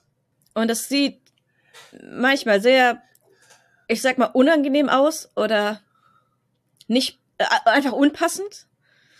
Ja, was natürlich neben dem Körper auch ein Teil der Anthropomorphisierung ist, ist halt, wie baue ich eben aus den Verhaltensweisen von Katzen eine Kultur oder wie mache ich aus griffigen Klischees, die eben bei Katzen existierende Kultur halt so. Ja, die sind verspielt, natürlich, cool. Aber ein Klischee, das auch hier aufgegriffen wird, ist halt so dies, Katzen sind grausam und ich würde mal sagen empathielos. Das ist äh, auf jeden Fall ein Muster, das bei der Beschreibung da ist. Oder Katzen machen sich nicht viel aus anderen. Ist auf jeden Fall etwas, was immer mhm. wieder reinkommt. Die genuinen Katzenkulturen sind halt immer sehr, wir sind besser als die anderen oder wir wollen mit den anderen nichts zu tun haben oder verstehen die anderen nicht. Ja. Und das, dass Katzen empathielos sind oder dass dieses Klischee, dass Katzen empathielos sind, bestätigt sich halt für Hauskatzen im Alltag nicht. Und von vielen Katzenliebhabern wird es auch als, wenn man dieses Klischee hat, als, als Unkenntnis über Katzen gewertet auch bei wilden Katzen ist es halt auch kein biologischer Fakt, dass sie, es gibt auch welche, die einfach in Rudeln leben und entsprechend schon irgendwie einen Gemeinschaftssinn haben müssen und ist es dennoch ein Trope, von dem ich denke, man kann es verwenden und auch coole Sachen daraus machen. Eben sowas wie Padia als Monster. Das kann halt durchaus mhm. da, dabei herauskommen, aber ich weiß nicht, ob es in dem Maße das Setting besser macht wenn es so ein übergreifendes Konzept ist, das die Kulturen alle irgendwie mitprägt. Also da hätte ich mir eventuell eine, die eben zugewandter zueinander oder anderen ist, mir gewünscht. Ja, auch gerade einerseits schafft es Myranor sehr gut, eben die äh, spezifische, ich sag mal, Eigenschaften von äh, bestimmten Katzenarten aufzunehmen und in die Kultur dieser Katzen einzubinden. Und auch verschiedene Kulturen für dieselbe Art von Katzenmensch zu finden. Genau. Das, das fand ich sehr, sehr gut umgesetzt eigentlich. Aber dass alle diese Empathielosigkeit haben, das hat sich falsch angefühlt. Mir, mir hat eben die Ammonia oder so gefehlt, die einfach offen für andere sind und gerne sich mit ihnen umgeben. Und außerhalb von den Stadtammoniern. Ja, und die Erwartung ist wahrscheinlich dann da implizit gewesen, die, die das haben, die werden ja schon die imperiale Kultur annehmen, weil die ist äh, übergeordnet und cool. Mhm. Oh. Ja, und die, die Erwartungshaltung sehe ich halt nicht. finde ein feliden Volk, das ja eben mehr Empathie hat und gerne sich auch mit anderen Völkern umgibt und entsprechend lebt als Volk, obwohl sie dort die herrschende Rasse sind sie auf Augenhöhe ja. betrachtet auch einfach. Ja, genau, sie auf Augenhöhe betrachtet. Und nicht entweder sagt, wir stehen über denen oder wir stehen neben denen, aber wir stehen niemals mit denen auf einer Stufe. Mhm. Das fehlt mir irgendwie und das hätte ich mir einfach mehr gewünscht. Genau, und ich weiß auch nicht, ob es also bei, sowohl für Padia als auch für Tigria funktioniert ist. Bei Padia halt mit diesem, sie können es gar nicht anders verstehen, die haben halt einfach die Gegebenheiten für manche mit diesen Dingen mental nicht. Und bei den Tigrier, ja, offensichtlich ist es eine Kultur, die sie rausgebildet haben, die so funktioniert. Beides für sich gruselig. Ich weiß nicht, ob es die halt, halt beide braucht. Wenn dann auch noch die Leonier sich allen überlegen fühlen. Ja. Und die Ammonier in ihrem Bereich, die Herrschenden sind, die andere für sich arbeiten lassen, weil sie sich verehren lassen. An sich cooles Katzentrope. Aber eben dadurch, dass alle dieses Überlegenheitsding und so haben, ist es halt, ja, es, es wiederholt sich halt irgendwo. Genau, und dieser Gedanke, ja, ähm, Gemeinwesen mit mehreren Kulturen und ein Verständnis füreinander braucht eine menschliche Beteiligung. Oder auch gerade eine kolonialistische äh, Beteiligung, so altes, die sich ans alte Rom orientiert. Ist halt eine Aussage, die ich mit meinem Setting nicht universell treffen wollen würde. Aber es kommt ein Ja. bisschen so vor manchmal. Ja, Ich weiß, ich will sie jetzt nicht einfach bösartig unterstellen, aber man, irgendwie drängt sie sich so ein bisschen auf. ja, es ist halt so unhinterfragt, so der, der zivilisierende und vereinende Einfluss des Imperiums ist halt schon so, ja, hm, ein bisschen koloniales Gedankengut wieder. Ähm, Ja. Und die, Aber- die Ammonier haben ja das Imperium mitgegründet, deswegen finde ich es umso seltsamer, dass sie, dass sie keine eigene Kultur hervor, hervorgebracht haben, die eben auf die gleiche Weise mit anderen zusammenarbeiten möchte, aber trotzdem ihr eigenes Ding macht. Ja, vor allen Dingen wurde das Imperium halt auch nicht von Menschen gegründet, sondern Mhm. von Baschoriden, also so einem- das alte Volk äh, mystischen Wesen. Es gibt Gründe, das müsst ihr hinterfragen. Bei DSA heißt halt die Fähigkeit zur Empathie, auf die man würfeln kann, auch Menschenkenntnis. Das ist etwas, Mhm. das in einer Welt wie Aventurien noch roundabout funktioniert. Elfen und Zwerge sind nah genug an Menschen vom Körperbauplan, von den Gesichtszügen, von den Ausdrucksmöglichkeiten, als dass es greift. Aber für ein Setting wie Myranor, wo eben andere Körperbaupläne, andere Arten von Gesichtern und Ausdrücken viel, viel verbreiteter sind, ist halt die Frage, wie hat man Empathie und wie schätzt man die Gefühle von Wesen ein, die zum Beispiel eben keine Mimik haben. Oder für Mhm. die die Bewegung von seinem Schwanz oder von Ohren extrem wichtig sind, auf die, etwas, auf das Menschen in unserem Alltag offensichtlich nicht achten müssen, was aber für die Beschreibung aus Spielleitungssicht oder aus Charaktersicht eigentlich super interessant wäre für so ein Setting. Das ist halt auch so eine Sache, das, das gibt's halt gar nicht. Da wird nirgendwo drauf eingegangen, was für Ausdrücke Katzen benutzen. Wie irgendwelche von den Tierwesen sich, sich eben persönlich ausdrücken, um ihre äh, Launen zu zeigen und so weiter. Und, und welche Schwierigkeiten da zwischen den Kulturen bestehen. Das fehlt komplett. Genau, ich, ich lerne da auf jeden Fall sehr wenig darüber, wie beschreibe ich dies spezifisch, sondern eher, was ist das für eine Kultur, weil sie, und es könnten halt auch prinzipiell Humanoide sein und nicht Felide, die diese Kultur ausfüllen. Natürlich Mhm. würde es dann nicht mehr funktionieren, im Sinne von, hier werden Katzenklischees aufgegriffen und verwendet, aber so von der Kulturbeschreibung her gibt es halt eben wenig Fokus darauf, wie gehe ich damit um, dass es speziell Felide sind.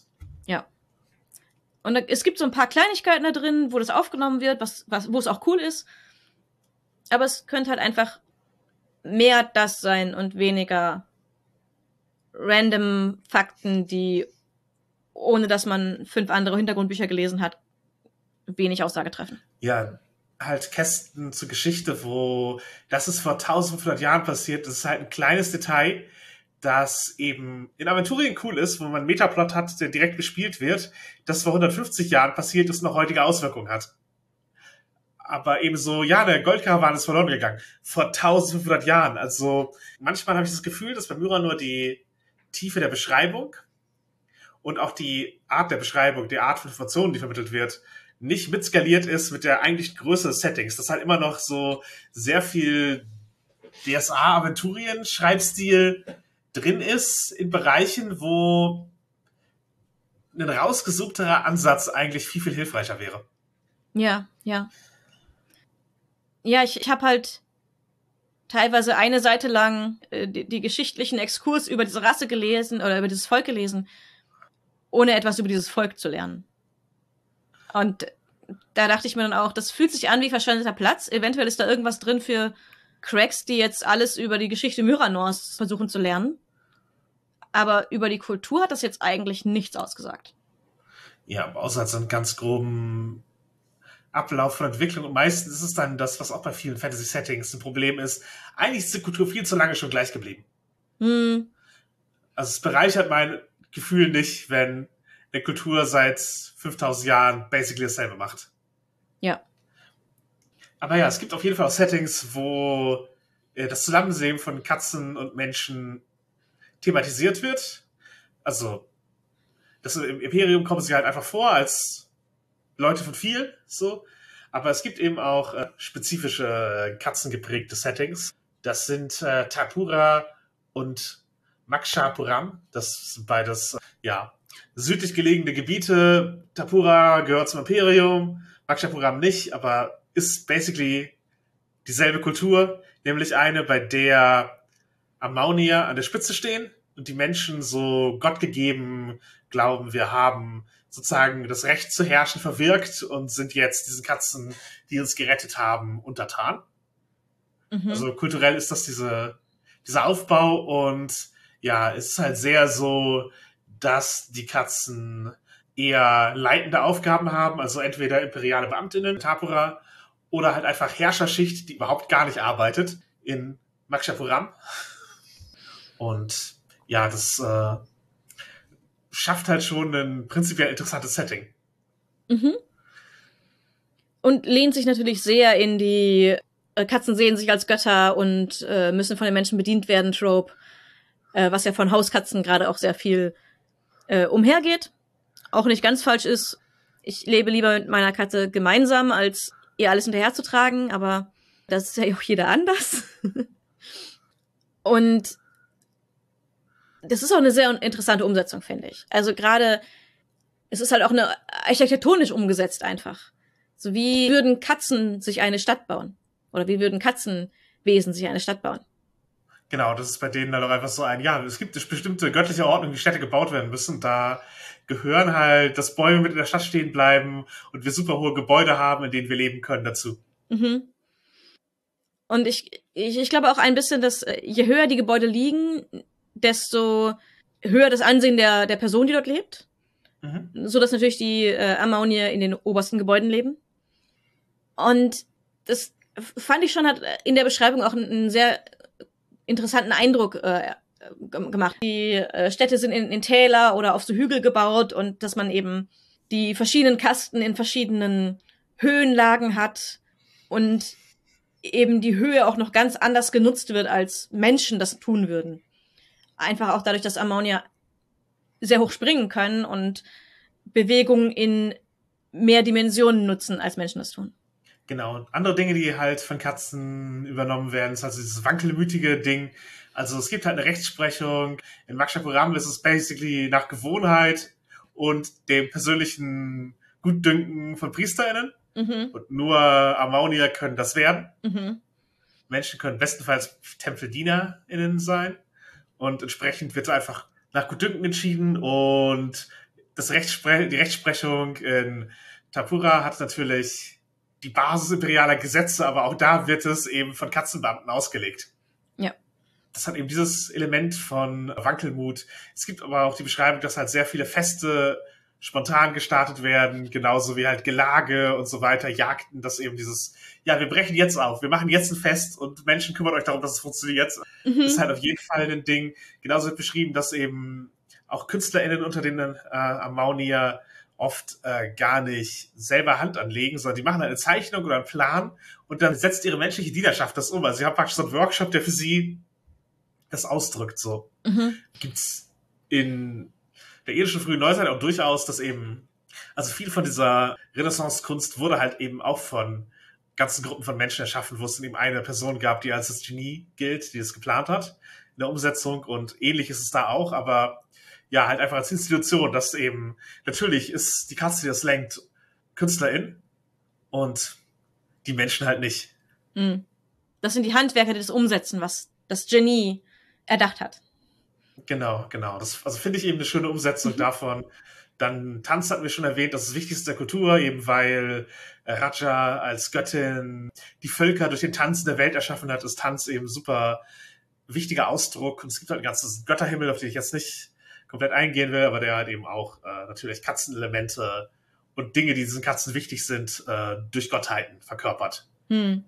Und weil die Katzen sich eben als Herrscher und als nicht Teil der Arbeit in Bevölkerung sehen, haben sie auch ihre eigene Dekadenz, also mit menschlichen Sklaven und sehr viel, was durch Genusssucht und luxuriösem Ausdruck von durch, durch Schmuck und Kleidung eben äh, ausgelebt wird. Genau, also halt auch viel so einfach Verschwendung oder so Haltlosigkeit. Also man mhm. kann sich auch gut die, die Katze vorstellen, die halt einfach äh, nicht aufhört zu essen. Ja, oder einen Bissen nimmt und, sich, und dann sagt, nein, ich möchte was anderes und einfach liegen lässt. Genau, und dann das Fest mal weggeschmissen wird oder neu aufgetischt werden muss und solche. Genau. Also die, diese Katzeneigenschaften lassen sich da auch kulturell übertragen. Und ja, in Tapura ist es halt so, dass die Katzen eben vom Imperium eingesetzt wurden, weil eben diese Gesellschaftsordnung erhalten werden sollte, nachdem es Teil des Imperiums wurde, die eben schon vorher im Maksha-Programm wo es also in derselben Kultur praktisch existierte. Mhm. Also man sieht praktisch den imperial kolonisierten Teil und den nicht kolonisierten Teil. Ja. Und wie, das sich da, wie, wie sich das halt so integriert, was halt ein ganz cooles, so haben römische Kolonien funktioniert, Ding ist. Ja. Was, was mich ein bisschen stört, ist, warum das so indisch angehaucht ist von der Begrifflichkeit und auch von der Illustration von Kleidung, Gebäuden und so etwas, ist halt super viel Indien, auch ein bisschen Kambodscha, Laos, Vietnam, Goldes Dreieck mit drin, aber ich finde es, ist es unnötig, diese Verknüpfung herzustellen, mhm. auch wenn es halt natürlich im Dschungel ist und prinzipiell man sich natürlich inspirieren lassen kann von sowas wie Kleidung oder ähm, Baustilen, die dort existieren, aber ich glaube, dass dieser Indien-Vergleich eben letztlich wieder schädlich ist, weil es dort real ein Kastensystem gibt mhm. und das eine Assoziation ist, die ich eigentlich gar nicht, wenn ich jetzt schreiben würde, schaffen möchte, was ich in einem Spiel auch nicht als Assoziation drin haben möchte, weil ich kann mir das eben, indem ich es auf der Katzenebene behandle, kann ich mir diesen ganzen Ismus-Kram sparen und indem sie dann einfach eine nach Indien klingende Sprache ranhängen an dieses Kastensystem, machen sie es problematisch, wo es überhaupt nicht hätte sein müssen. Ja, ja, genau ich, ich frage mich, wo, was eher kam. Ob das jetzt so ein Ding war von, ach, das passt so gut ins Indische rein, wir nehmen da ja von jetzt ein bisschen, lassen uns da inspirieren für Optik und, und Sprache. Oder ob irgendjemand die Beschreibung genommen hat und die Bilder geschaffen hat und dann man dann gesagt hat, oh, das passt gut, wir passen die, die Sprache an. Also, das wäre für mich ganz interessant, wie das entstanden ist. Durch die Illustrationen, die aber an sich gut sind, aber halt auch wieder sehr indisch aussehen. Ja, handwerklich sind sie gut halt. Genau. Handwerklich sind die sehr gut. Sehen sehr hübsch aus. Geben einen hübschen Eindruck, aber eben äh, vermitteln sehr viel diesen indischen Flair. Und die Namen sind auch daran angepasst. Und das ist so, macht exakt, was du gesagt hast. Man hat so diesen, hm, statt einem Katzensystem erinnert es einem das ein irisches Kastensystem. Ja, und es ist halt eben auch nicht vergleichbar dahingehend, als dass das tatsächlich unterschiedliche Spezies sind. Ja. Und natürlich, es wird in der Welt auch gezeigt, es gibt Regionen, in denen die gleichwertig nebeneinander leben können und so etwas. Mhm. Aber eben diese Trennung von Spezies ist eine andere als Trennung von eingebildeten Menschenrassen. Ja. Ja. Und ja, diese Problematik wird hier im Prinzip ein bisschen mit, mit reingenommen, einfach nur durch die Namensgebung und durch die Illustration. Im Rest des Textes äh, würde man das sonst so nicht rauslesen. Ja, ohne, ohne Not vor allen Dingen. Ja, ja. Und ja, dennoch, wie würdest du sagen, sind das, ist das eine Kultur, die Spaß machen würde zu bespielen? Ich glaube ja. Ich glaube, die könnte durchaus Spaß machen. Ich muss aber auch sagen, obwohl ich sowohl indische Aspekte im Spiel oft sehr interessant finde oder halt auch in Literatur oft sehr interessant finde, ich würde wahrscheinlich lieber irgendeine der feliden Völker im Imperium spielen als jede der Kulturen. Weil ich ja. lieber in unter gleichgestellten Personen spiele als in einem solchen Kastensystem. Ich glaube, es wäre interessant, das mit einem Ammonia aus einer egalitäreren Kultur zu bespielen, Mhm. Der da hinkommt und halt sieht, was die Leute so machen und dann eben sich da beschäftigen muss, so Ja. mit plötzlichen Privilegien. Und das, das könnten interessante Fragen sein, das ist auch ein interessantes Setting zu bespielen im Sinne von Rebellion oder so etwas. Wir sind halt einem böswilligen Volk untergeordnet, so, und wir können die stürzen. Mhm. Das funktioniert natürlich. Ich, es wäre bestimmt auch sehr interessant, einen Ammonia aus Makshapuram zu spielen, der sich davon abgewandt hat und durch die Welt zieht oder in die imperialen Städte gezogen ist. Auch, auch das Ja. könnte sehr interessant sein, einfach so als um den, um den Kulturclash mit reinzubringen. Ja, aber ich glaube, und da sind wir jetzt bei, sagen, was, was machen wir mit Myranor eigentlich? Ich wüsste wieder Sachen rausarbeiten. Also vielleicht würde ich Dinge umbenennen, Hm? um die in die Assoziation, Assoziation rauszunehmen. Also ich würde sie nicht betonen wollen, persönlich. Ja, ja. Also es gibt halt super viele Konzepte in Myranor. Und oft ist die Umsetzung irgendwie meh. Ja, und es sind die Katzen genauso betroffen wie fast alles andere auch. Ja, genau. Was ist, was ist letztlich dein, dein Eindruck von hier? Wie funktioniert, funktionieren die Katzen in Myranor für dich? Hat, haben sie dich als, als Zielgruppe abgeholt? Mm, gleichzeitig mehr und weniger, als ich befürchtet habe.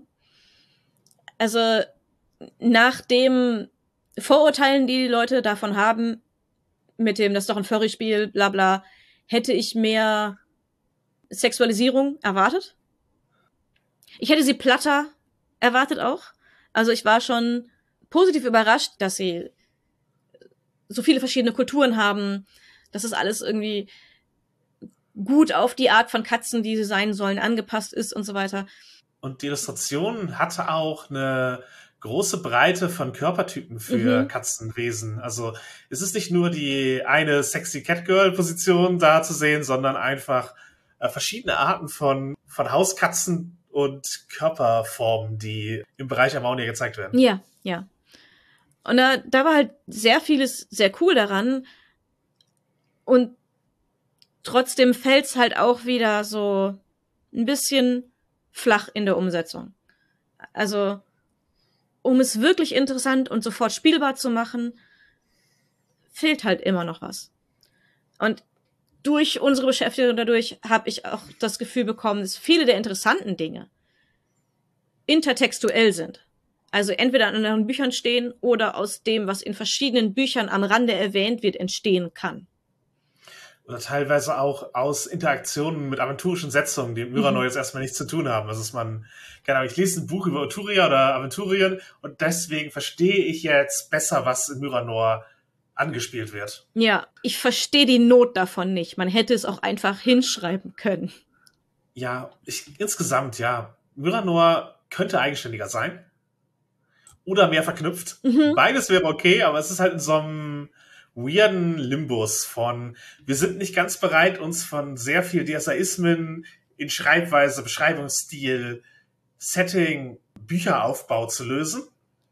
Oder waren es nicht, es gibt ja momentan keine Myranor-Redaktion, aber zu dem Zeitpunkt waren sie es nicht. Und auf der anderen Seite kommt halt eben auch nicht äh, so viel Neues dazu.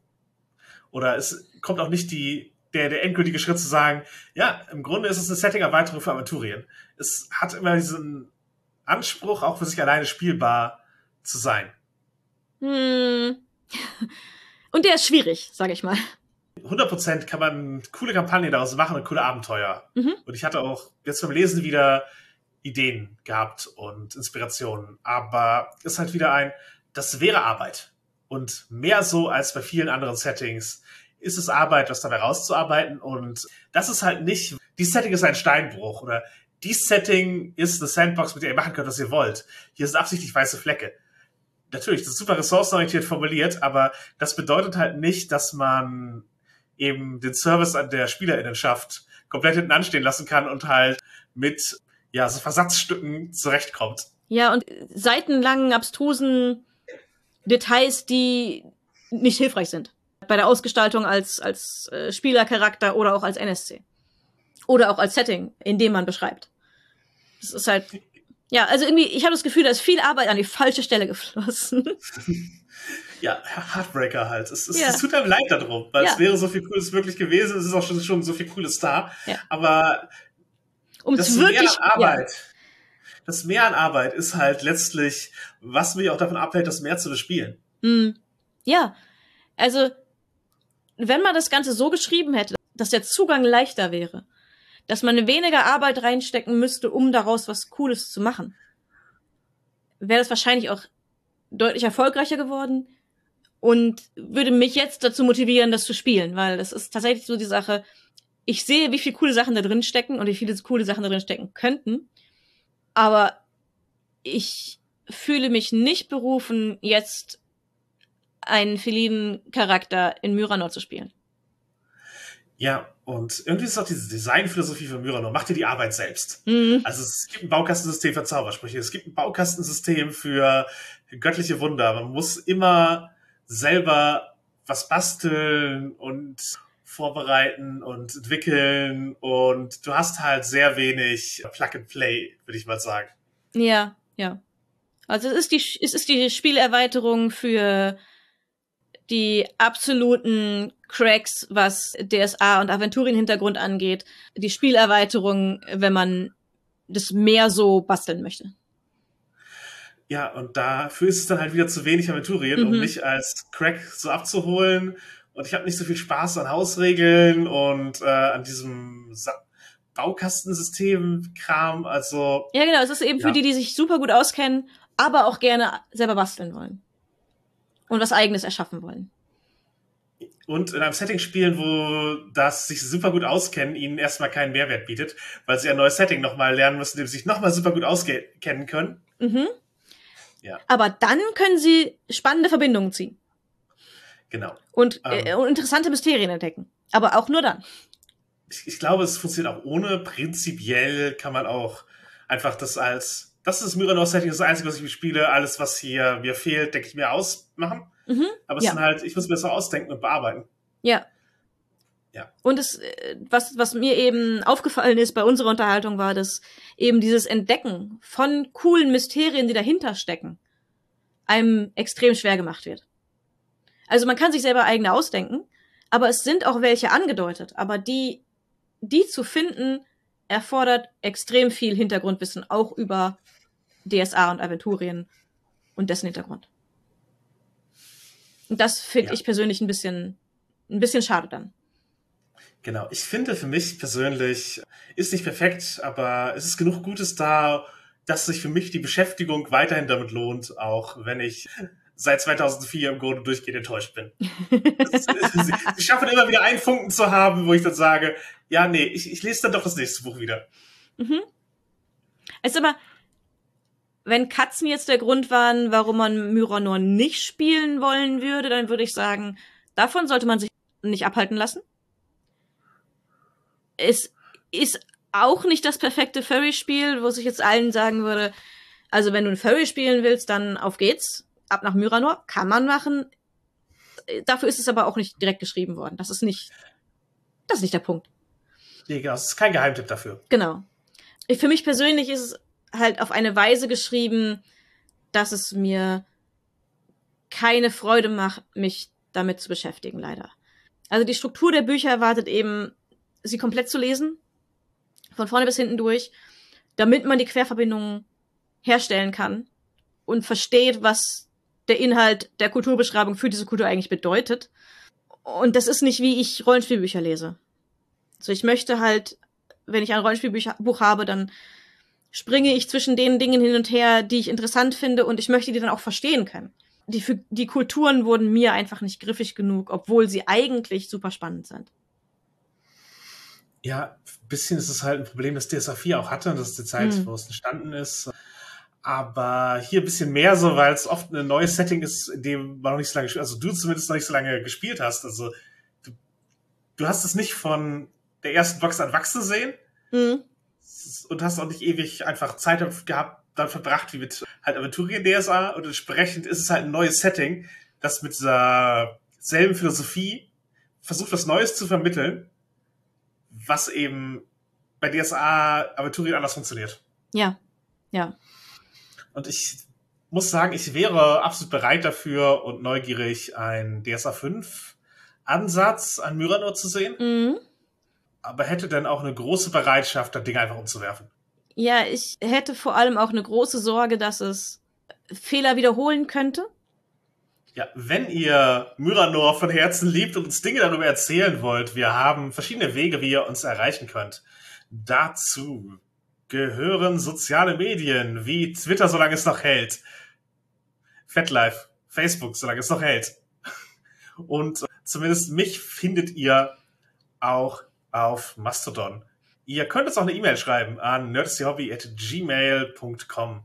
Ihr könnt mit uns auf Discord äh, sprechen. Da haben wir einen Server zusammen mit anderen Rollenspiel-Podcasts. Äh, all das findet ihr natürlich auch in den Show Notes. Ihr könnt uns einen großen Gefallen tun, indem ihr mit äh, Podcast-Aggregatoren oder unserer Seite direkt interagiert, dort Kommentare hinterlasst, Rezensionen schreibt, Fünf-Sterne-Bewertungen machen. Kann man übrigens auch bei Spotify. Also tut das. Wir sind damit jetzt zum Zeitpunkt der Aufnahme schon fast eine Woche in den Top 10 der Podcast-Charts Spiele gewesen, einfach weil Leute bewertet haben. Also es war kein Spike in den Downloads, sondern einfach ein Spike in den Bewertungen, der das, in neuen Abos, der das hervorgerufen hat. Also ihr habt einen realen Effekt und sorgt dafür, dass mehr Leute unsere Sendung sehen und dann spürbar eben mehr Abos und für uns coole Erfolge hinterlassen. Dasselbe gönnen wir prinzipiell auch immer wieder anderen Podcasts und Medien. Also mündliche Weiterempfehlung, wie wir es auch tun, sehr hilfreich. Ich möchte an dieser Stelle ein Shoutout an Oops All Salt geben, die Stream Magic, speziell Commander äh, Format, oft kompetitiv. Und die haben einen Charity Stream organisiert, bei dem für das Queerlexikon, das Spenden immer gut gebrauchen kann, gesammelt wurde. Zweiter Shoutout, das Queerlexikon. Super Ressource, wenn man queere Begriffe äh, nachschlagen möchte. Sehr, sehr hilfreich, fördernswert. Also ja, Ups Salt, Queerlexikon, beide super. Und tatsächlich äh, erscheinen ein paar Dinge, an denen ich mitgearbeitet habe in nächster Zeit. Zum einen gibt es Driadenholz, das ist ein DSA-Feenabenteuer, Streitende Königreiche, habe ich 2016 geschrieben. Jetzt wird der Text nochmal aufgegriffen, um es zu einem Auf- uns Abenteuer zu machen. Also wird sicherlich sehr überarbeitet im neuen Format gerecht zu werden. Aber ich freue mich drauf, was die KollegInnen daraus machen. Und finde es immer noch cool als Abenteuer. Ähm, das zweite ist, Hasi, wir haben einen Dungeon gekauft. Das ist ein eigenständiges Spiel, das Andrea, die ihr sicherlich aus einigen Folgen bereits schon kennt, von Plot Bunny Games und ich zusammen für den Gratis-Rollenspieltag geschrieben haben. Dabei geht es darum, dass anthropomorphe Hasen, also mein Genre von Tierwesen, sich einen Dungeon gekauft haben und den nun herrichten, um darin als Bau zu leben. Und das ist eben Zufallstabellen, USA-mäßig, aus denen man sich einen Dungeon zusammenstellt. Und das ist mit genauso viel Recht USA, weil Buddies and Burrows kam auch 1972 raus. Allerdings spielleitungslos. In diesem Sinne, wage den Schritt in ein neues Setting. Keine Angst vor Catgirls. Nieder mit dem Imperium und willkommen in deinem neuen Leben.